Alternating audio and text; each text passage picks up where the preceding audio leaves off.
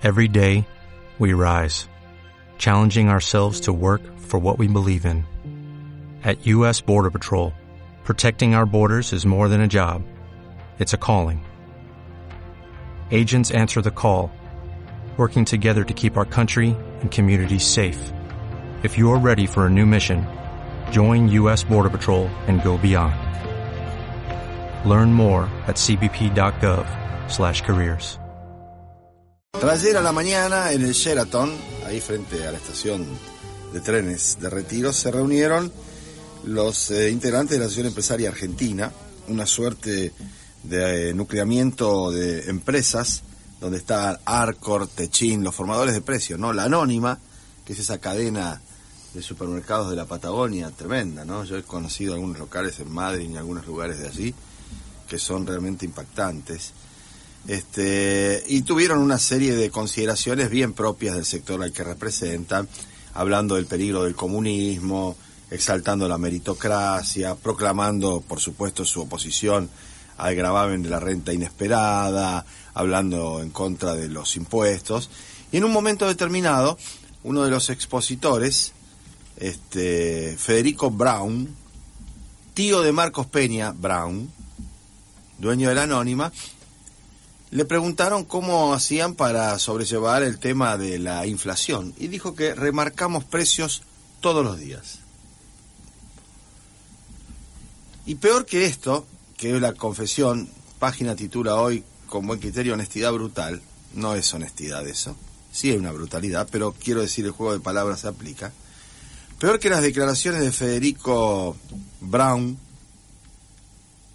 que lo dijo muy suelto de cuerpo, fue la risa cómplice, porque esto sí es cómplice, porque cuando hay un hurto, un robo, hay cómplices, no partícipes, no acompañantes. La risa cómplice de un auditorio que acompañó con esa sonrisa lo que parecía una ironía, una avivada, una, una genialidad, ¿no? Y la verdad que era la confesión de un empresario que remarca por los costos y por las dudas, y que lo hace todos los días. Frente a sus colegas, muchos de los cuales sonrieron como si se tratara efectivamente de una, de una genialidad.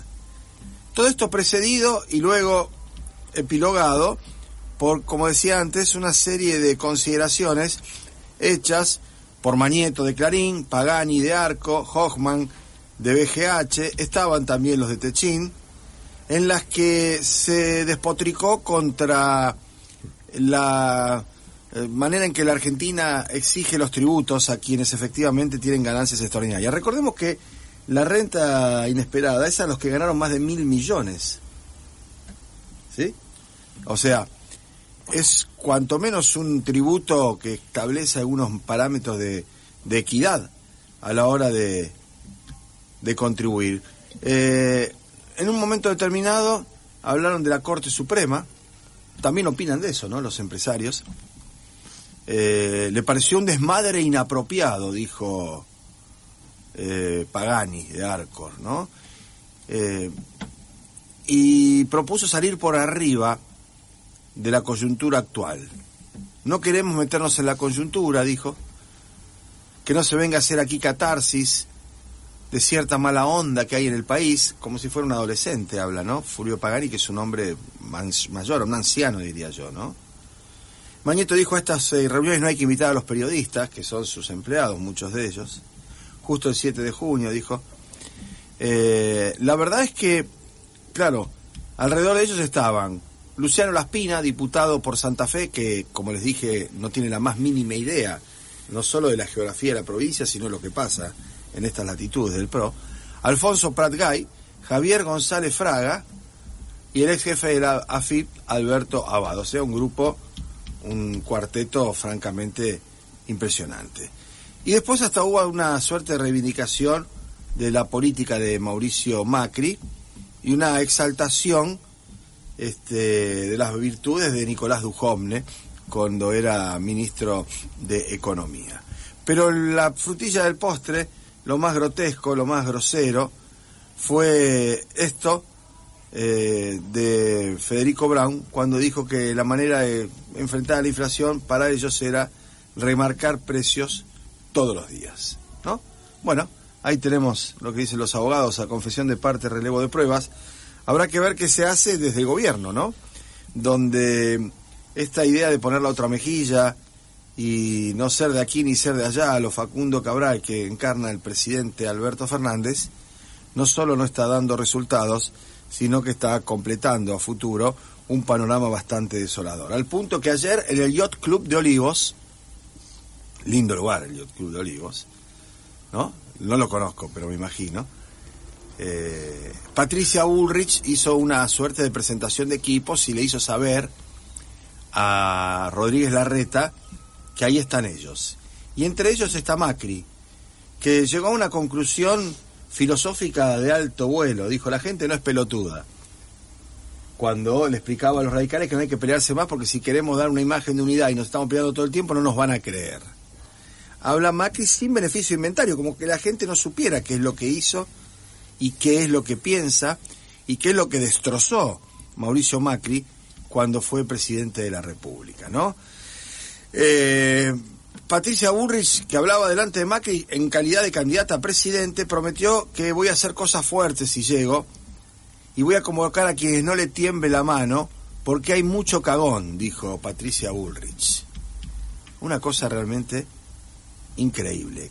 Claro, solo la ululancia, la debilidad y el masomenismo de Alberto Fernández posibilita la reactivación de estas células que estaban ya postradas por lo que había sido el desastre político y de gestión y por lo que había sido el arrollador triunfo de una propuesta que incluía cosas que lamentablemente no se están haciendo, ¿no? Pero dijo, por ejemplo, para Rosario, vamos a tener que hacer cosas más fuertes, ya no nos alcanza con la gendarmería. Y quedó flotando la idea de meter las Fuerzas Armadas en las calles, ¿no? Un sueño que no pudo cumplir durante sus años de ministra, pero que impulsó más de una vez durante el gobierno de Macri, aunque no aclaró cuáles serían las cosas fuertes que harían esas fuerzas si efectivamente lo largara las calles, ¿no? Bueno, el 70% de inflación es lo que posibilita esta posibilidad, o posibilita esta perspectiva de reaparición de Bullrich, la mano dura, la derecha, este, el chocobarismo en las fuerzas de seguridad. Y la verdad que hay un nivel de responsabilidad en el gobierno si otra vez deja al pueblo en manos de un pensamiento, de un criterio, de una política como la que está insinuando a cara descubierta Patricia Burris. Dijo, tenemos 3.000 medidas entre leyes y regulaciones cuya palabra principal es deróguese. Deróguese tal cosa, déjase sin efecto tal otra. Y ahí estamos hablando de derechos, ¿eh? Seguramente. Estamos hablando de libertades, estamos hablando este, de, digamos, de conquistas sociales. Habló de Melconian, habló de Las Pinas, este, habló de Iguacel, todo el elenco estable de lo que ha sido el macrismo depredador, rehabilitado, insisto, por la propia inopia del gobierno que encabeza Alberto Fernández, las peleas internas y sobre todo el incumplimiento de las promesas.